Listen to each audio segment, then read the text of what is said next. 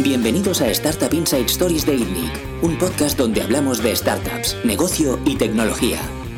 El podcast de esta semana lo patrocina Factorial, la plataforma de recursos humanos preferida no solo por los directores de recursos humanos, que evidentemente les mejora mucho la vida y les da información para trabajar, también para los empleados, que lo utilicen sin que haya que perseguirles.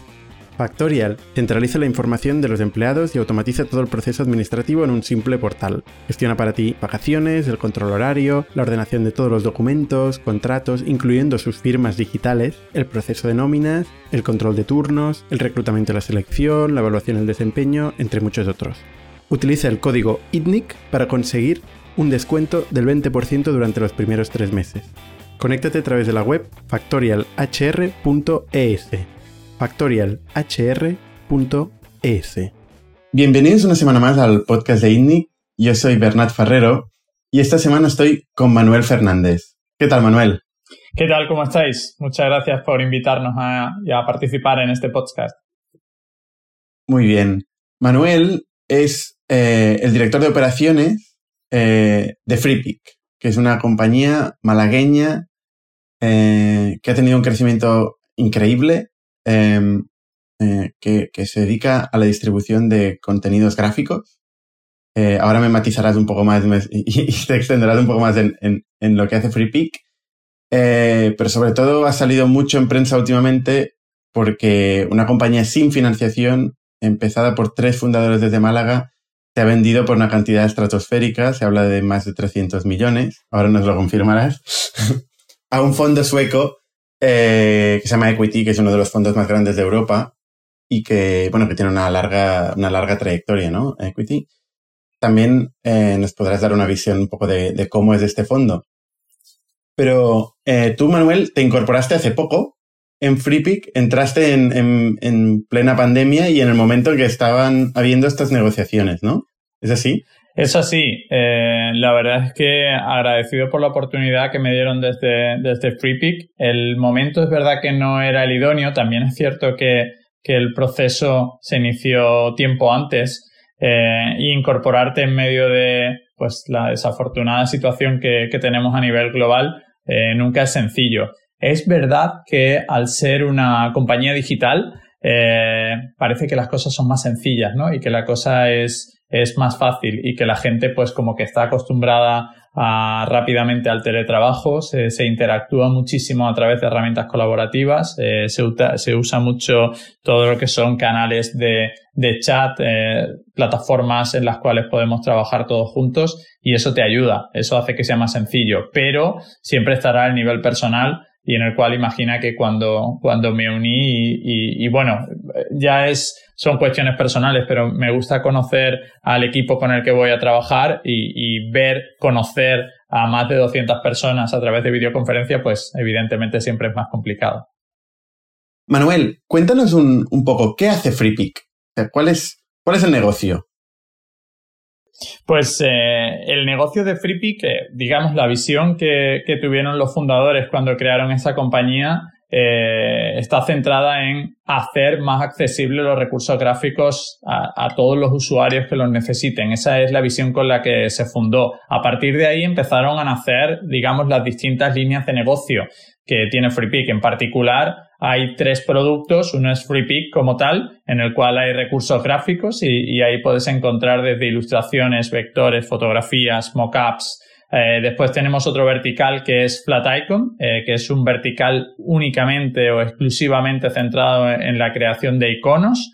Y por último está Slides Go, que, que por ahora es el niño pequeño, pero, pero al que se mima muchísimo y que creemos que está ayudando a muchísimas personas y está centrado en, en proveer plantillas completas de presentación para todos aquellos desde el sector de la educación hasta el sector de los negocios. Eh, gente, como decíamos, en una conversación eh, describiendo el Scope, donde pensamos que la gente lo que en muchas ocasiones busca es aportar valor, es crear ese contenido y donde la parte del diseño, gente como, pues como yo, que no soy un experto en, en, diseño, pues no quiere perder el tiempo pensando cómo hacer una presentación más bonita y poder centrarte más en crear ese valor, en, en tratar de, de escribir, de, de expresar lo que realmente quieres transmitir. ¿De, dónde salen estos contenidos? que están subidos en la plataforma? Pues mira, estos contenidos tienen tres fuentes principales. Eh, hay una fuente eh, que es, que, bueno, le llamamos internamente eh, contributors y, son personas alrededor del mundo, porque además tenemos contributors en, en todo el mundo, que ponen sus recursos dentro de la plataforma y después se les paga por el número de descargas que tienen. Esa es una, una primera fuente. Hay otra segunda fuente que son freelance y que con estas personas lo que hacemos es que trabajamos bajo demanda, es decir, les pedimos determinados recursos para tener un ratio de cobertura mucho mayor, es decir, cubrir el mayor ámbito de temas posibles. ¿Vale? Y por último, tenemos una productora interna que además es la ventaja competitiva de FreePick y es que somos capaces de desarrollar recursos a demanda, pero en este caso internamente. Eh, ¿por, qué, ¿Por qué tanta obsesión con la cobertura, la demanda y demás? Porque, como te decía al principio, el objetivo de la compañía es eh, ofrecer a los usuarios los recursos que realmente están demandando. Es decir, lejos de ser una compañía eh, de stock, una compañía simplemente que, que, se mide por el volumen de recursos que tienen, en lo que se ha centrado FreePick es en separarse de, de esa línea y centrarse en una compañía en la que los usuarios deben encontrar aquello que están buscando. No nos sirve de nada tener millones de recursos que en muchas ocasiones ni siquiera se visualizan, sino que lo que nos sirven es tener recursos de la máxima calidad posible para que los usuarios que llegan a nuestras a nuestros sites sean capaces de encontrarlos primero más rápido y segundo de más calidad. Vale, o sea, el usuario objetivo vuestro es em, un diseñador o es una persona cualquiera, un, panadero que busca hacer pues una, carta de promoción, o sea, un póster de promoción? Fíjate, depende del producto y depende de la etapa en la que nos movemos. Si hablamos desde el punto de vista del producto, eh, tenemos dentro de FreePick hay un usuario muy muy claro, que es el usuario profesional, eh, centrado principalmente en el diseño gráfico y que va a encontrar pues eso, desde vectores, eh, ilustraciones, mockups, fotografías de muy alta calidad. Si lo que hablamos es del producto Let's Go, es un producto completamente abierto a cualquier tipo de usuario, bien sea profesional o no. Es decir, te sirve desde una presentación que tengas que hacer en un centro educativo hasta una presentación que tengas que hacer para vender tu compañía. O sea, en ese aspecto, eh, digamos, tenemos un amplio espectro. El futuro inmediato de la compañía se centra precisamente en hacer que determinados verticales, como pueden ser FreePick o FlatIcon, principalmente FreePick, se abra todavía más a un usuario eh, no profesional. Actualmente ya tenemos eh, imágenes y el editor es una prueba de ello, que es una herramienta que hemos puesto en marcha y que se puede encontrar dentro de la página de FreePick, eh, con lo que pretendemos llegar a usuarios no profesionales, que al final es, es una masa de, de, usuarios para nosotros fundamental. Y para eso claro, porque es, es, donde hay más volumen. Pero donde habéis crecido históricamente, o sea, donde FreePick se ha, ha crecido, la mayor parte del revenue y de los usuarios son hoy eh, usuarios diseñadores que están buscando constantemente contenido o son gente de la calle? Son, son usuarios, en este caso eh, profesionales, que están buscando contenido de alta calidad. Eh, por tener una referencia, el contenido que se recibe dentro de FreePick en este caso, pues ayudamos mucho a los contribuidores, a los contributors, los ayudamos mucho a que aumenten la calidad.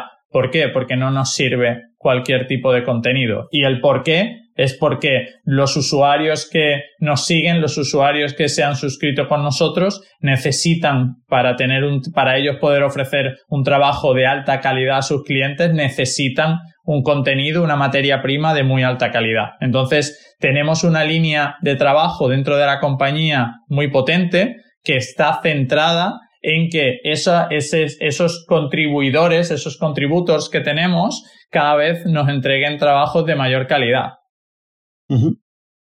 ¿Y cuántos contributors tenéis? Más de 11.000 contributors en todo el mundo, aunque sabemos que es algo que tenemos que, que seguir aumentando y como te digo, hay una línea dentro de la compañía únicamente trabajando en esa parte. Vale. O sea, y, para entenderlo, ¿eh? O sea, de los tres productos que has dicho, el que tiene más impacto en, la facturación de hoy y en el, en el volumen sería sí, Por volumen, por volumen, primero es FreePic, segundo es FlatIcon y el tercero es SlideGo.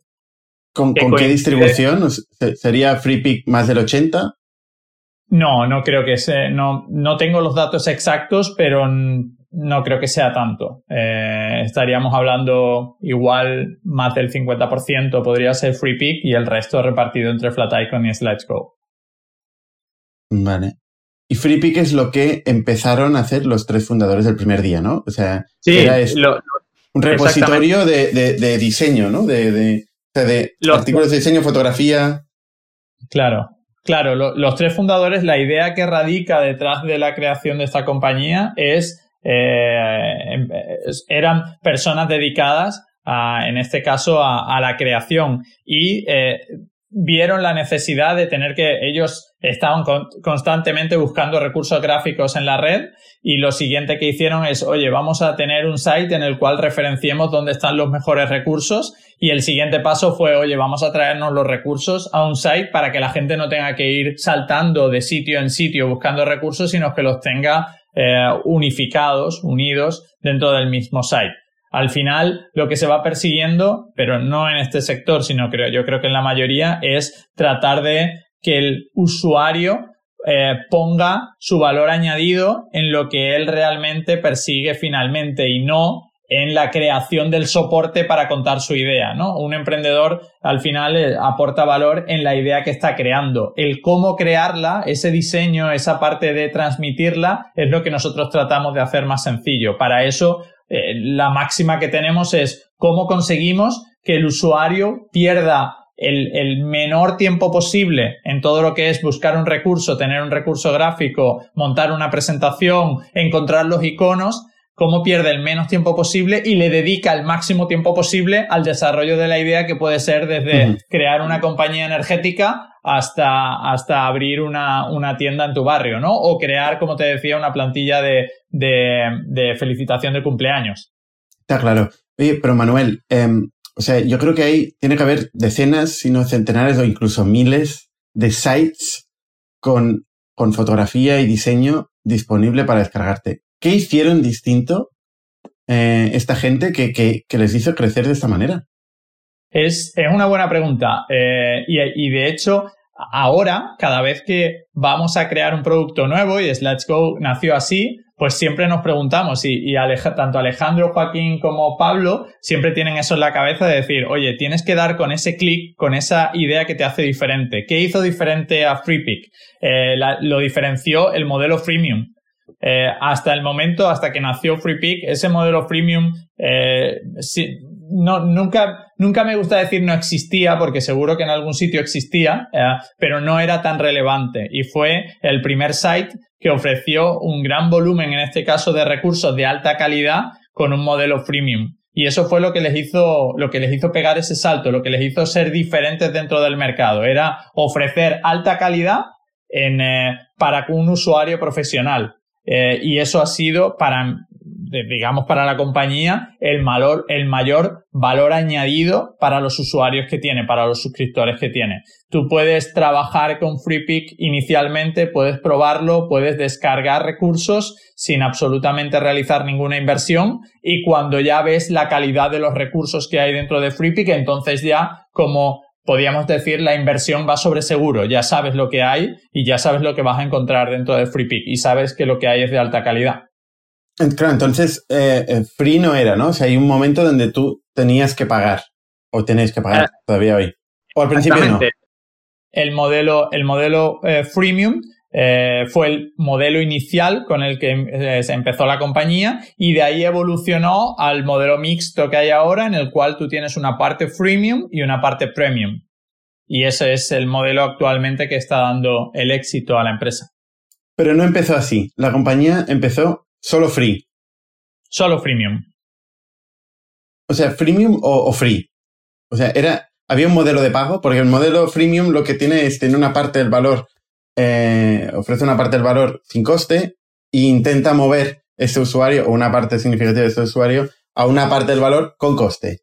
Inicialmente, eh, la, la, compañía eh, arrancó siendo simplemente un repositorio de recursos que existían dentro de la red totalmente gratuito. A partir de ahí evolucionó a ese modelo freemium y de ese modelo freemium evolucionó al modelo premium.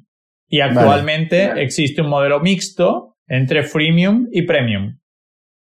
Vale, o sea, la primera versión de FreePic era básicamente una especie de scrapper buscando eh, recursos gráficos eh, gratuitos que estaban por Internet.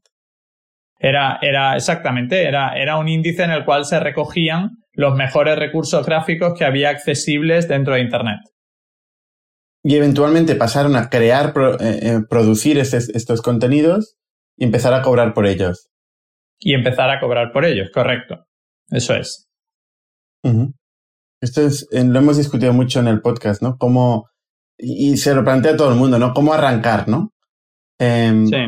Y claro, el, el, modelo, modelo free, eh, por definición, pues tiene demanda infinita, ¿no? Eh, lo gratis tira. Pero conseguir convertir eso en un modelo de negocio escalable y tal, pues esto es lo que quiere todo el mundo. Y es lo que no es tan fácil.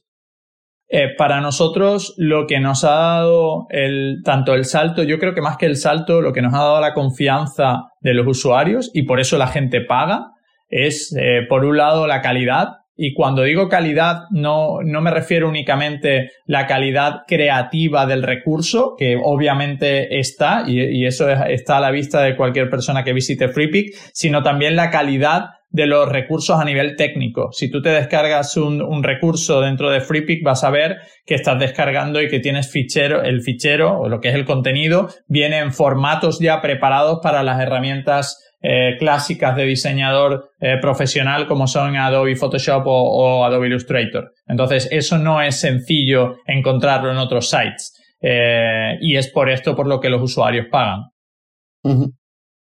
Eso han convencido que que la parte de creación del diseño va hacia, hacia vosotros, digamos, pero no sois los únicos. Hay otra gente también que quiere lo mismo. Por ejemplo, Canva, que tiene un pitch muy similar al que tú has hecho hace, hace un momento, ¿no? Ellos quieren democratizar el acceso a producir diseños de calidad. Eh, entonces, pues lo que tienen son galerías de plantillas y, y, un editor probablemente más avanzado que el de FreePic, porque ellos empezaron desde este ángulo, no tanto desde el ángulo de, de contenidos. ¿Os veis como una, veis como una amenaza Canva o, o, está en otro espacio para vosotros?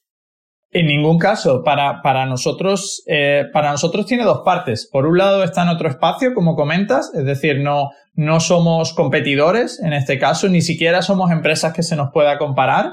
Eh, y después está la otra parte y es que a nosotros nos está ayudando mucho. Y nos está ayudando mucho porque eh, yo creo que nos ayudamos mutuamente sacando ideas al mercado que, te vas, vas, fijándote y vas viendo eh, por dónde se puede avanzar. Para nosotros Canva es una referencia a nivel de usabilidad, es decir, han sido capaces, y creo que es de admirar, de sacar una herramienta al mercado que puede ser usado por cualquier persona no profesional y que te permite desde un navegador, sin necesidad de tener absolutamente ninguna aplicación instalada en tu equipo a nivel profesional, como decíamos, poder desarrollar trabajo de muy alta calidad.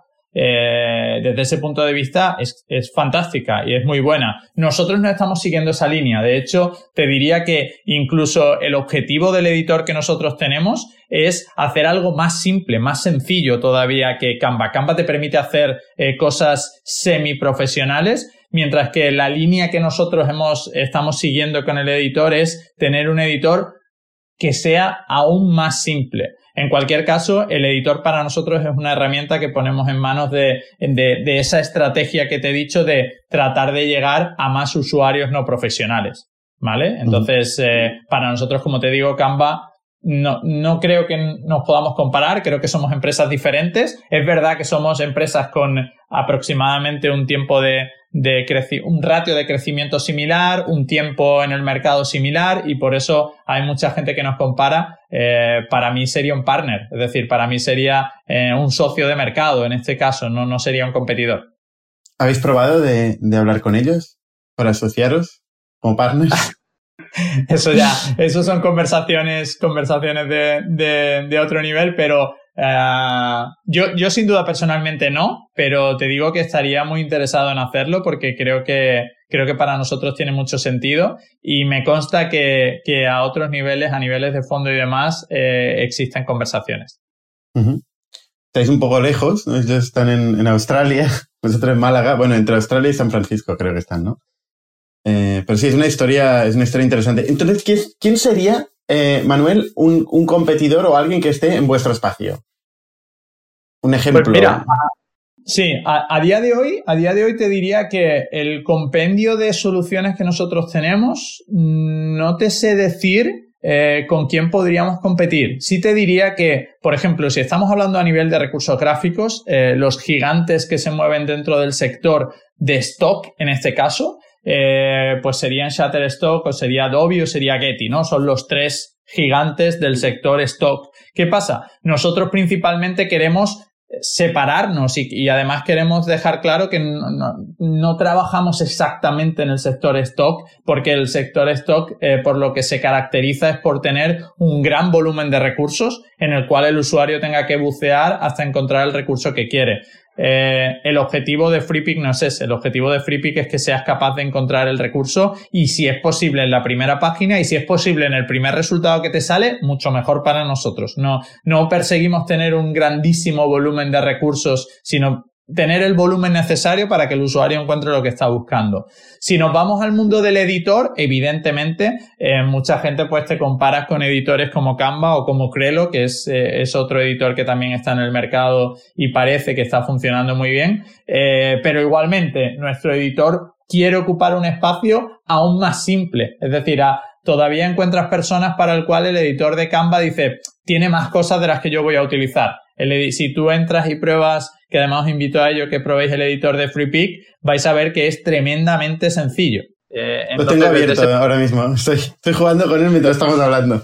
Fantástico. Pues eh, si entras, si te vas hacia abajo y ves alguna plantilla, vas a ver que, el editor es tremendamente sencillo y te permite, eh, podríamos decir en cierta medida, cosas más ajustadas a, a un diseño no profesional, a un diseño de, de, una persona que no se mueve en el mundo profesional y que por lo tanto lo que quiere es una tarjeta de visita, quiere una presentación sencilla, eh, quiere hacer el menú de su restaurante y quiere algo muy muy simple que poder, que poder tocar, ¿no? Si nos vamos al sector de los iconos, que es la otra parte que te quería comentar, eh, en la parte de Flat Icon, ahí eh, pues eh, si nos gusta creer, ¿vale? Que no decir, porque como te decía, eh, no soy persona de, poner máximas encima de la mesa, pero en los sitios, en los rankings que existe, sí nos suelen poner como líderes de mercado dentro del sector de los iconos. Y por último, Slides Go, que es y que esta en muchos casos nos pasa igual, también hay veces que nos compara con Canva, pero si ves las plantillas eh, que, están en SlideGo no son como las de Canva, son plantillas que están mucho más elaboradas, de hecho son plantillas artesanales, son, esas plantillas no nos vienen por contributor, sino que tenemos un equipo interno dentro de la compañía que desarrolla esas plantillas. La suerte, pues que a poco que entres en Twitter, por ejemplo, vas a ver que cuando alguien pregunta o alguien pide una recomendación sobre, oye, tengo que hacer una presentación donde puedo encontrar material, pues eh, nosotros tenemos los seguimientos que hacemos de, en Twitter y demás, pues eh, sale como entre 7 y 8 de cada 10 eh, recomiendan SlideGo. Y eso para nosotros, honestamente, es un orgullo. Manuel, has tocado un tema de, pasada que creo que es, bastante clave en vuestro negocio, que es cuando buscas un diseño, salir en la primera página, en los primeros resultados, ¿no? O sea, la parte del SEO que, para una, empresa como FreePick, con tanto long tail de contenido, eh, pues puede ser vital, ¿no? ¿Qué, cuál ha sido vuestra aproximación al SEO eh, eh, desde el primer día? O sea, ¿han empezado con una aproximación ya muy agresiva en cuanto a link building, en cuanto a cómo, cómo configurar las páginas, cómo formatar las páginas, cómo crear contenido y, generar texto para que estas páginas puedan ser posicionadas? ¿O ha sido fortuito y orgánico el posicionamiento? Desde ese punto de vista, eh, también quería comentar dos partes. Una es la que tú estás indicando. El SEO es, es yo creo que eh, podemos decir abiertamente que es la principal fuente de atracción de usuarios para FreePick. Es decir, de hecho veréis que nosotros a día de hoy en paid marketing hacemos poco, eh, tenemos campañas y, y, de hecho estamos fortaleciendo ese área porque creemos que puede ser muy interesante para nosotros, pero el no sé, más del 90% de lo que tenemos actualmente nos viene a través de SEO. Hay un equipo de SEO dedicado dentro de la compañía, o sea, no, no, las cosas no, al menos a nosotros, no nos pasan por casualidad y hay mucho trabajo detrás de ese desarrollo. Ya te ojalá, ¿no? Ya te diría alguna zona en la que algo hubiera pasado por casualidad, pero es es, eh, como, como, decíamos, ¿no? El, el 90% de lo que nos pasa es, debido al trabajo, ¿no? Hay un 10% que es debido a la inspiración y en ese caso, tanto Joaquín como Pablo como, eh, como Ale tienen mucho que ver en ello. El resto es trabajo duro de mucha gente. Hay un equipo de SEO mm, vamos, full time dedicado a, a que el SEO este, que nos posicione eh, en las primeras páginas de todo. esa es una parte. La otra parte que yo también quería hacer hincapié, que es otro equipo también dedicado y donde estamos poniendo muchos recursos, es el buscador de FreePick. Es decir, si te, si te fijas, somos un segmento, somos un negocio en el cual el buscador es la principal herramienta del usuario. Eh, no, no, no existe un catálogo, eh, pues no sé, como puede tener en el como se puede tener en el sector retail o, o como se puede tener en el sector, no sé, de, la automoción, en el cual tú vayas buscando un modelo y puedas hacer el seguimiento hasta el final. No, en, en nuestro caso, la herramienta es el buscador. De hecho, te diría que por mi experiencia en el sector retail, eh, la gente en el sector retail las empresas tratan de mover al usuario a que use el buscador, porque el ratio de conversión dentro del buscador siempre es más grande que siguiendo el árbol de navegación. En nuestro caso, el buscador es fundamental y tenemos de nuevo internamente un equipo que trabaja eh, muchas, muchas horas únicamente en el buscador. El que tú encuentres el recurso, nosotros tenemos eh, todo tipo de indicadores y para nosotros es fundamental la posición en la que tú descargas el recurso que estás buscando. No nos vale que tú te tengas que ir a la página 4. Si te vas a la página 4 es que el buscador eh, todavía es mejorable, ¿vale? El objetivo que tiene tanto Freepy como Flaticon como SlideSgo es que tú encuentres lo que estás buscando y a ser posible la primera posición de la primera página de resultados que nosotros mostramos. Ahí estamos poniendo eh, mucho esfuerzo. Entiendo que, los, los, fundadores tenían un perfil de SEO, ¿no? Un perfil desde el principio, ¿no? Este, normalmente este tipo de marketplaces eh, parten de unos fundadores que tienen mucha atención al SEO. ¿O no, no es así en el caso de FreePick? Es, es así, es decir, eh, los fundadores tienen, tienen mucho un perfil técnico muy desarrollado. En este aspecto, tanto a nivel de SEO, también te diría como, como a nivel del propio desarrollo. Si miras en, en FreePick es un sitio, es una empresa en la cual eh, se está atento hasta los milisegundos, o sea, el performance en este caso de la página está dentro de los OKRs que nosotros tenemos definidos dentro de la compañía. Como te digo, la experiencia de usuario en la que eh, yo creo que es de las áreas en las que nunca dejas de trabajar, porque siempre estás tratando de mejorarlo, para nosotros está a nivel de objetivo estratégico de la compañía. Es decir, es algo primordial empezando por el SEO, empezando porque nos posicionen dentro de los eh, buscadores para que la gente pueda llegar a nosotros lo antes posible, como una vez está dentro, qué podemos hacer para que el usuario tarde el mínimo tiempo posible en encontrar lo que está buscando y que después sea capaz de acceder a ese recurso de la mejor forma posible o de la forma más sencilla posible, ¿vale? Oye, y en cuanto al consumo de recursos, ¿qué, parte de los recursos que se acaban consumiendo, se acaban, incluso diría, pagando por ellos, están hechos por vuestra productora, por contribuidores o por freelancers? Pues mira, nosotros actualmente eh, pues, eh, alrededor de la mitad de los contenidos que tienen provienen de, provienen de contributors de fuera. Y esto es algo que, también te comentaba eh, antes que, que me gustaría resaltar en dos partes. En primer lugar, agradecer a, la red de contributos que tenemos porque se va viendo que la calidad va aumentando y lo vas viendo en el nivel de descargas de la gente. La gente no descarga eh, cosas que no va a utilizar, sino que cada vez descarga obviamente lo que está necesitando y el contenido de contributor se ve que la calidad sube porque las descargas aumentan. Eh, en, en un, digamos, segundo orden de cosas, nos sentimos también contentos en la parte que nos toca porque eh, nos transmiten a través del, del, servicio de soporte que tenemos que hay mucha gente que ha empezado a ser contributor porque desafortunadamente con la situación de la pandemia global que estamos teniendo eh, han perdido sus trabajos, eh, han, han reducido sus ingresos y han encontrado en esta parte de la fotografía de la creatividad una fuente de ingresos para lo cual no necesitan en muchos casos salir de casa, sino que han podido desarrollar bajo estas circunstancias y, están recibiendo ingresos y están viviendo de, esta parte. Yo creo que eso es algo que es lo que te comentaba al inicio, ¿no? Es, algo, es tener la oportunidad de trabajar en un sector que ves que en una situación como esta ha podido ayudar a la gente. Después tenemos otra parte.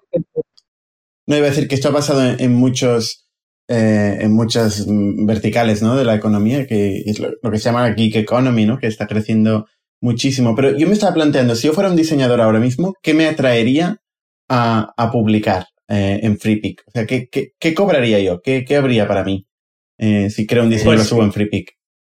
Claro, pues eh, fíjate, en la, yo creo que el principal atractivo que tiene FreePic ahora mismo para los eh, diseñadores que quieren publicar con nosotros es el volumen de visitas que tenemos. O sea, estamos hablando de, de más de 60 millones de visitas cuando un, un gigante como Shutterstock apenas llega a 80. Eh, entonces, siendo una empresa pequeñita, si nos comparas con una empresa cotizada como, como Shatter, eh, nos acercamos bastante al, al, número de sesiones. ¿Esto qué te permite? Esto te permite que tus recursos, el nivel de visualización que tienen tus recursos sea altísimo, sea, sea muy, muy alto y el revenue, el, el ingreso que recibes eh, por descarga o la oportunidad de que, tu discurso, de que tu recurso sea descargado también es más importante porque el volumen de recursos que nosotros tenemos es mucho menor, ¿no? Al ser eh, recursos de más calidad y, desafortunadamente eh, bueno, no desafortunadamente, yo diría que el hecho de ayudar a los, a los contributors, en este caso, a mejorar sus creaciones es algo positivo, es algo que,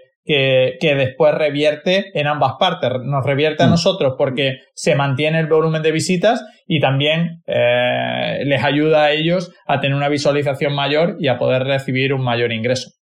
¿Cuánto recibe un, un, contribuidor? No me lo sé de memoria. No me lo sé de memoria, pero, pero estaríamos hablando de, de céntimos por descarga eh, pero no te lo sé decir exactamente. Es un dato que podemos compartir después con... O de media, de media cuánto, o sea, dividiendo todo lo que se paga a los contribuidores dentro del número de contribuidores, eh, ¿cuánto se paga al año a un contribuidor? De media. No te, no te, sabría decir ese número, lo que sí te sabría decir es que estamos hablando ya de millones de euros repartidos entre los contribuidores. Eso sí, ese, entre, ese dato sí lo Entre 11.000. Más o menos, sí. Contribuidores. Sí, depende, evidentemente, de eh, lo que estamos hablando. Depende del número de recursos que suban. Es decir, tienes contribuidores que tienen subidos muy pocos recursos y tienes contribuidores que tienen subidos, eh, pues, eh, decenas, centenas o incluso miles de recursos. Ya. Claro, depende de esto. Si hacemos la división de un millón, he dicho millones, millones, sí. dos millones, entre 11.000 eh, me sale a unos 200 euros al año. Tampoco es mucho. Claro, por eso te digo que depende. Tenemos mm. contribuidores eh, que apenas tienen muy poquitos recursos, que son gente que, que de alguna forma ha subido algunos recursos o bien para probar o, bien porque no se dedican a esto y lo tienen como un ingreso extra. Y tenemos incluso productoras que tienen, que tienen páginas dentro de nuestro site donde tienen colgados todos sus recursos. Y ahí los ingresos son mucho mayores, evidentemente. Claro. Oye, y a nivel de clientes, ¿cuántos, cuántos clientes tenéis? Nosotros suscriptores tenemos más de 350.000. Eso es gente que paga. Eso es gente que paga. Eh, para que te hagas una idea, si quieres tener un, digamos, un, números, eh, que al final entiendo que, a, los oyentes de este podcast también les interesa, eh, nosotros tenemos más de 23 millones de usuarios registrados y tenemos eh, más de 350.000. Te digo más de 350.000, pues no sé si son 356 o 358, no tengo idea ahora mismo el número exacto, pero sin duda más de 350.000 suscriptores. Gente que está pagando una suscripción, bien sea mensual o bien sea anual. Vale, o sea, aparte de eso hay los que pagan por descarga. No, nosotros, nosotros le pagamos a, los a la gente, a los contributors, por las descargas que los usuarios eh, realizan. Vale, eh, pero, los, clientes tienen que pagar siempre por medio de una suscripción, o mensual o anual.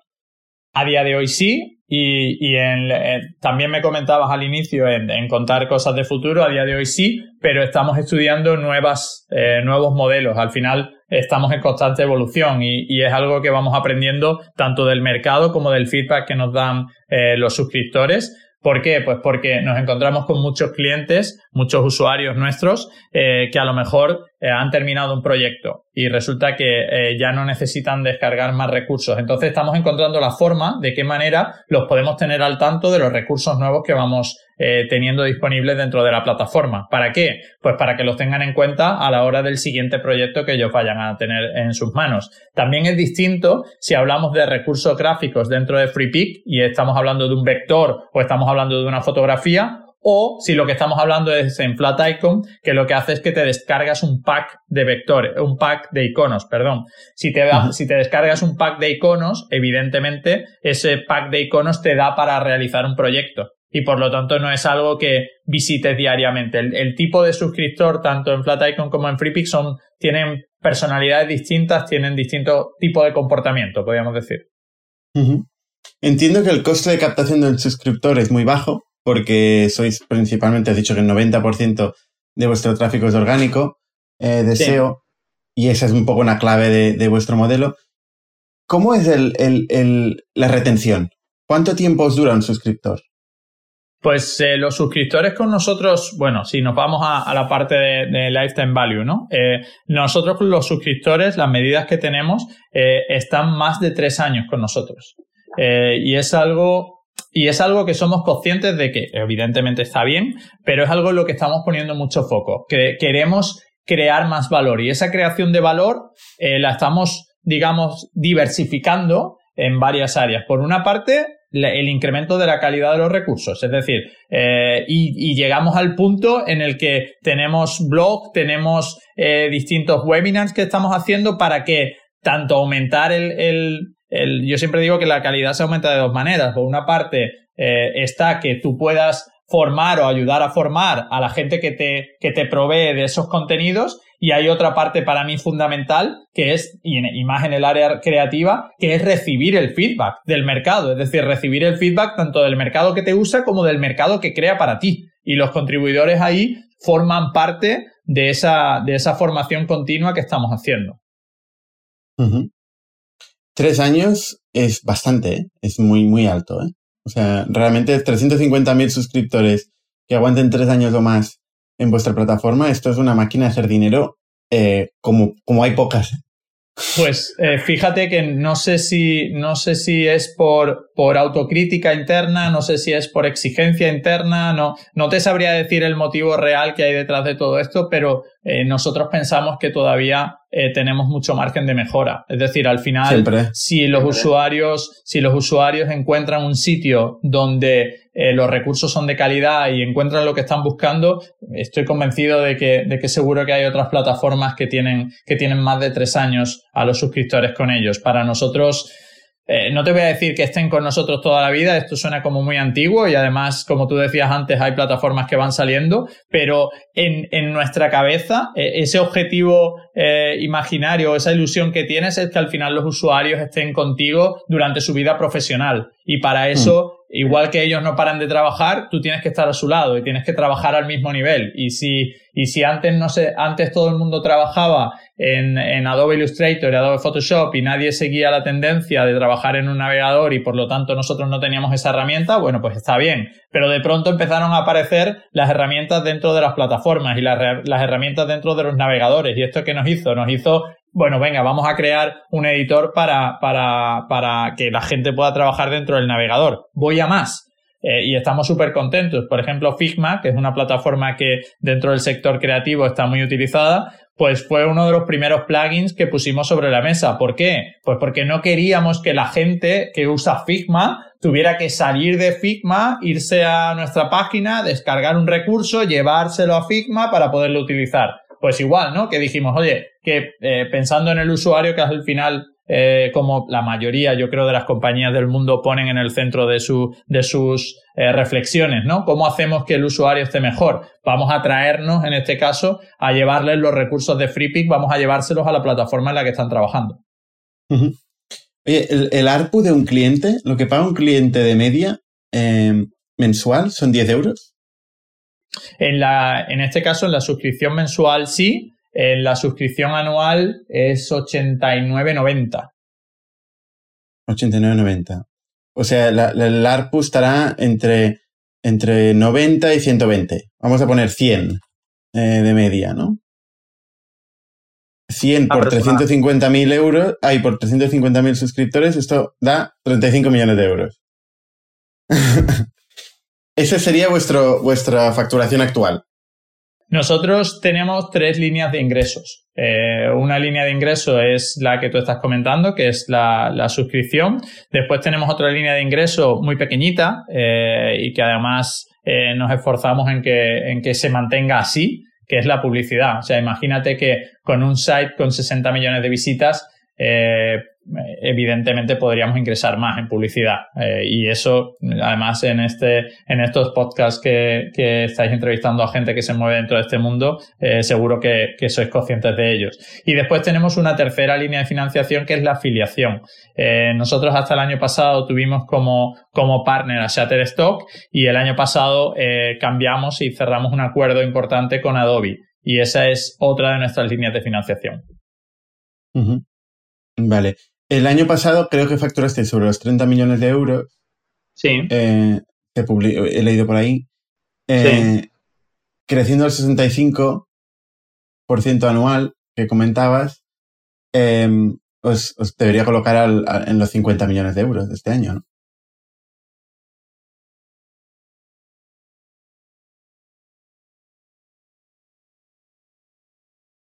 ¿no?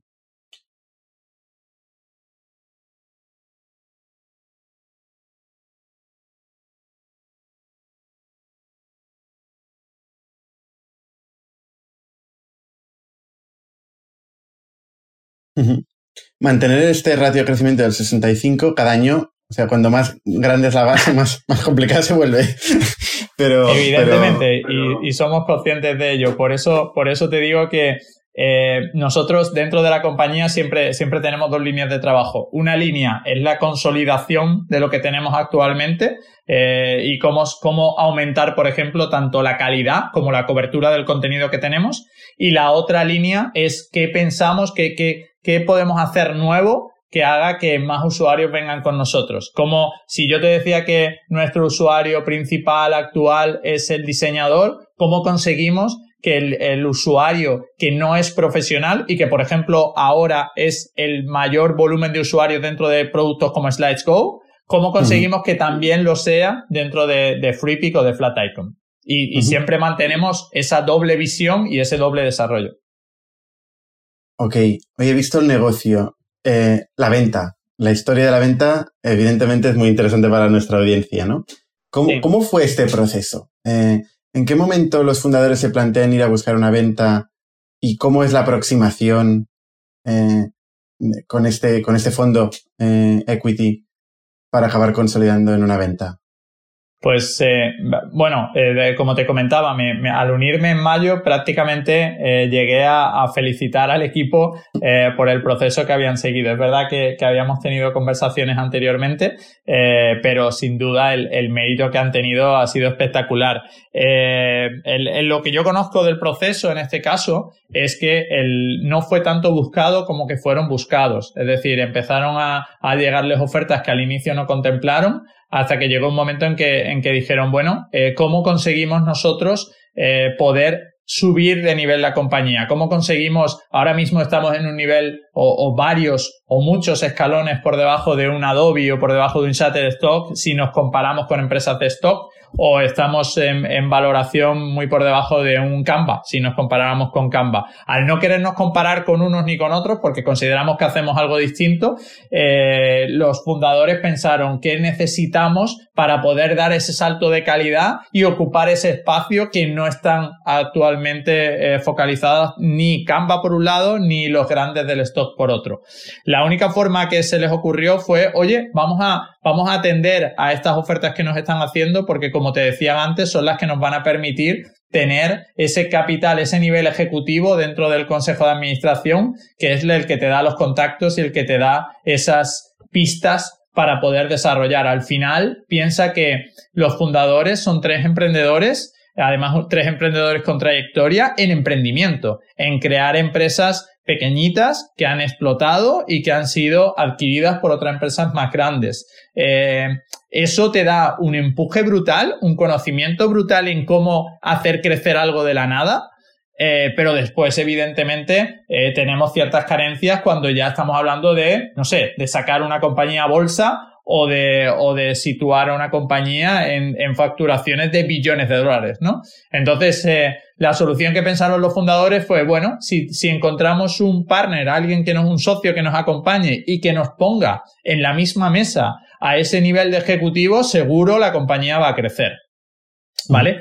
Entonces, a partir de aquí surgen varias ofertas y se tuvieron como más de 10 ofertas dentro, encima de la mesa para la compañía. Principalmente dos tipos de ofertas. Una, oferta de empresas del sector stock, y ese es el sector en el que, como te decía, dentro de que nosotros tenemos también muchos recursos, queremos separarnos de él. Y por otro lado, teníamos ofertas de fondos financieros. Los fondos financieros no vamos a engañar a nadie. Un fondo financiero lo que quiere es comprar, hacer crecer la compañía para después salir. Ese es el proceso que siguen todos los fondos financieros.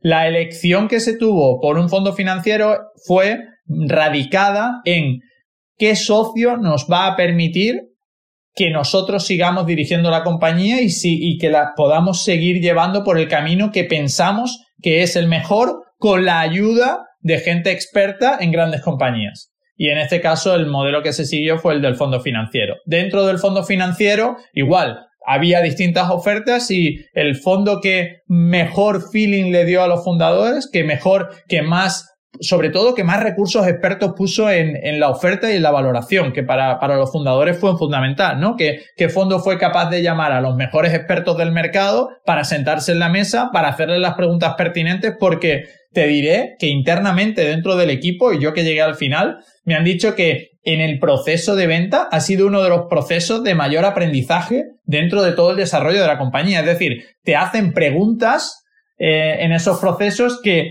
de otra parte en otros sitios no te harían. O que o son preguntas que a lo mejor tú nunca te has cuestionado. O estás mirando números que a lo mejor antes nunca les habías prestado atención. Entonces, todo mm. ese tipo de procesos, la verdad es que fue muy cansado, fue, fue muy duro. El, equipo eh, lo trabajó y lo sudó, como yo digo. Pero de otra parte, cuando hablas con el equipo, te dicen que fue un proceso en el que aprendieron muchísimo.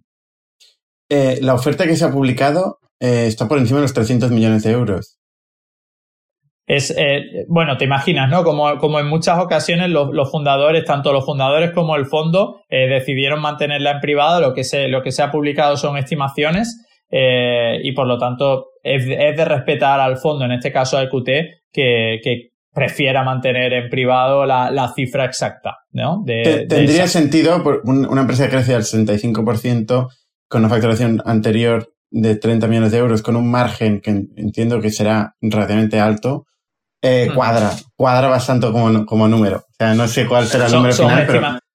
Por eso te digo que, que, al final, que al final son estimaciones que el número cerrado eh, lo mantienen en privado, pero bueno, eh, hay distintas, ¿no? Hay distintos sitios donde están saliendo cifras parecidas, con lo cual. Sí, como decías, Canva es una compañía que vale varios billions ahora mismo. O sea, no, no me acuerdo el número exacto, pero está, está valorada. bueno, es un unicorn desde hace tiempo. Em, antes hablábamos, antes de empezar a grabar, que yo no acabo de comprar esta, esta teoría, ¿no? De, de que, ostras, para capaz de impulsar la compañía, pues yo vendo, ¿no? Eso no, no, lo entiendo. O sea, mi, mi, mi, cerebro explota con este argumento. O sea, normalmente, yo que sé, coges una historia de, de Drew Houston o, Mark Zuckerberg o Jeff Bezos, ¿no? Compañías, grandes compañías que han crecido, que han necesitado evidentemente mucha caja. el caso de Amazon es paradigmático, ¿no? 15, 16 años eh, quemando caja, eh, pero en ningún momento se han planteado vender sus participaciones. En el momento en que tú vendes tus participaciones, por mucho que puedas explicar, eh, yo lo siento, pues con eso soy muy directo, o sea, por mucho que se pueda explicar, oye, esto le va bien a la compañía, ta, ta, ta, ta, ta, ta, ta, sí, pero te vas, ¿no? O sea, y, y, y, seguro que tienen una, una, obligación contractual de quedarse en la compañía durante X tiempo.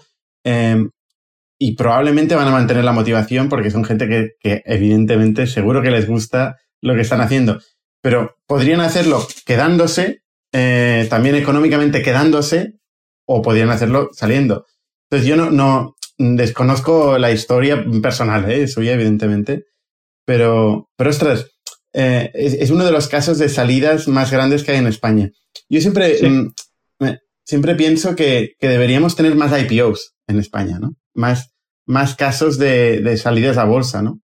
Eh, yo creo que, yo creo que también con respecto a los casos que estás comentando, eh, depende mucho del perfil personal, ¿no? Eh, Correcto. digamos, estas personas que has estado comentando, pues igual tenían unas aspiraciones distintas a las que en este caso tienen los fundadores de FreePick, ¿no?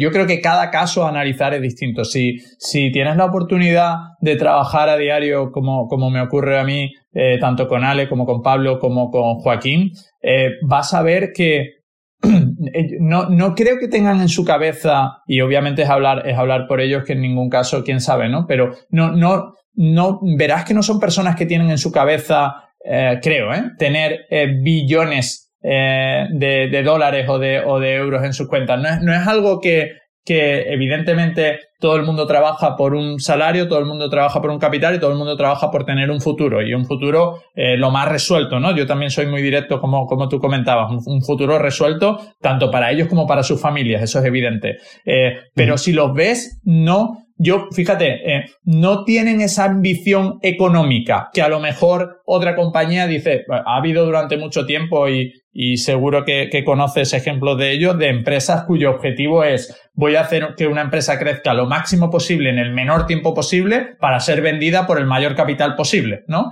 Y, y en muchos casos yo ya he comentado en algún foro que se habla mucho del capital que levantan las compañías, pero se habla poco del rendimiento que se saca al capital que se levanta. Y creo que deberíamos, en, la, en los medios de comunicación, deberíamos también contar, oye, ¿qué pasa cuando, cuando has levantado eh, 3 millones, 30 millones o 300 mil euros? Me da igual, pero ¿qué, ¿qué ha pasado? ¿Qué ha sido capaz ese equipo de gestión de hacer con ese dinero? ¿no? Pues aquí igual, aquí si trabajas con ellos vas a ver que su ambición eh, en este caso no es tanto económica, que la compañía ya ganaba dinero, o sea, que la compañía ya... Aquí, aquí, es donde me, aquí es donde me chirría, eh, Manuel, porque precisamente por eso, precisamente por eso, o sea, tú cuando tienes una compañía que te da eh, billion, ay, perdona, billions, millions, en este caso, eh, de, de, beneficio, o sea, te puedes permitir contratar el talento que quieras, ¿sabes?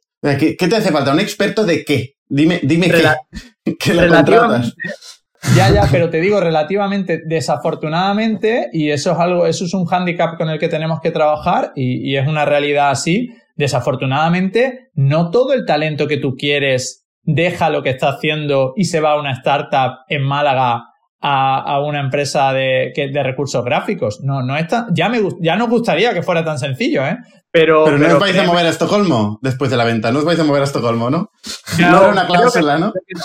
Creo que es más fácil que los de que el fondo de Estocolmo se mueva, se mueva con nosotros. Creo que el tiempo es bastante mejor aquí y las oficinas les gustan. Eh, Oye, pues, pues ya, ya, ya, que estás en este tema, que es muy interesante, ya para acabar, para no robarnos más tiempo, eh, sí. Málaga como ecosistema para montar una compañía como FreePick. Sí. ¿Cómo es Málaga? ¿Qué nos puedes bueno, contar de, de, de, Málaga como sitio para establecerse? Tú, tú, eres nativo, o sea, naciste en, en, en Málaga, ¿no? Muchos, ¿cómo, muchos ¿cómo años es el ecosistema? Con muchas ganas de volver. Sí, eh, mira, yo, yo, te diría que eh, Málaga, y, y, la verdad es que me siento orgulloso de ello a pesar de haber desarrollado mi carrera o la mayor parte de mi carrera fuera de Málaga, creo que Málaga tiene las condiciones eh, socioeconómicas perfectas para tener un ecosistema de este tipo. Es una ciudad que en, en, tiempos de no pandemia, evidentemente en tiempos previos a la pandemia, tiene un sistema de comunicaciones eh, fantástico. Tienes un aeropuerto internacional, tienes un ave que te comunica con Madrid, con Barcelona, que es prácticamente, como yo digo, como un autobús que sale, que tienes un, transporte cada hora eh, y te permite, y es una ciudad donde en Málaga tú siempre escucharás que para ir de un sitio a otro no vas a tardar más de 10-15 minutos. Mientras que eso, decirlo en Madrid, Barcelona lo conozco menos, pero en Madrid que he tenido la oportunidad de vivir varios años, es algo bastante impensable, ¿no? En, Málaga, de hecho, llegamos hasta el punto en que hay un parque tecnológico muy potente, pero es que el, propio centro de Málaga como tal se está convirtiendo en un vivero de, de compañías tecnológicas también, porque los precios de los alquileres de oficinas y los precios de propiedades son, están al alcance de gente, de, empresas pequeñas. Y la otra parte que yo creo también es que tiene muchísimo talento. Hoy ya no nos mueve el, yo creo, ¿no? Yo, yo que además estoy en la contratación de talento en este caso eh, tecnológico, ya no te mueve tanto el hecho de estar en una ciudad o en otra, sino en las condiciones que te ofrece esa compañía. Y yo creo que ahí FreePick es una referencia. Entonces, eh, Málaga como ciudad unida a la mentalidad de los fundadores es lo que ha hecho que, que funcione y que sea un éxito. Pero sin duda, creo que en, poco tiempo, bueno, ya hay grandes compañías. Oracle tiene su centro comercial del sur de Europa, lo tiene en Málaga. Es decir, y hay, y hay más compañías, ¿no? De otros sectores que están, que están abriendo sus, sus sedes incluso a nivel nacional, lo están abriendo aquí. Como yo digo, algo bueno tiene que tener eh, la ciudad cuando todo el mundo, cuando todo el mundo viene para acá, ¿no? Está claro. Oye, pues fantástico. Y además esto va, va a ir a más, ¿eh? Con, con la situación actual, con, la, con el teletrabajo y tal va a haber mucha más gente que se va a ir a sitios donde la calidad de vida es mejor, sin ninguna duda. ¿eh? Yo, creo que, yo creo que además la clave es lo que tú acabas de decir, calidad de vida. Es decir, el no pasar dos horas al día en el coche para ir a, tu centro de trabajo. Eh, te estoy hablando que aquí, eh, yo por ejemplo voy en transporte público. Es decir, yo, yo apenas tardo 15 minutos en el metro para ir a mi trabajo. Es decir, no, no tardo más. Eso creo que es calidad de vida. Oye, pues Muchísimas gracias, Manuel, por, por la historia de FreePick y, y bueno, por tu, lo, que te viene ahora, que es un, proyecto ilusionante de crecimiento y, y, además es de tu ciudad, o sea, lo tienes todo. Muchísimas gracias a vosotros por deseo mucha suerte.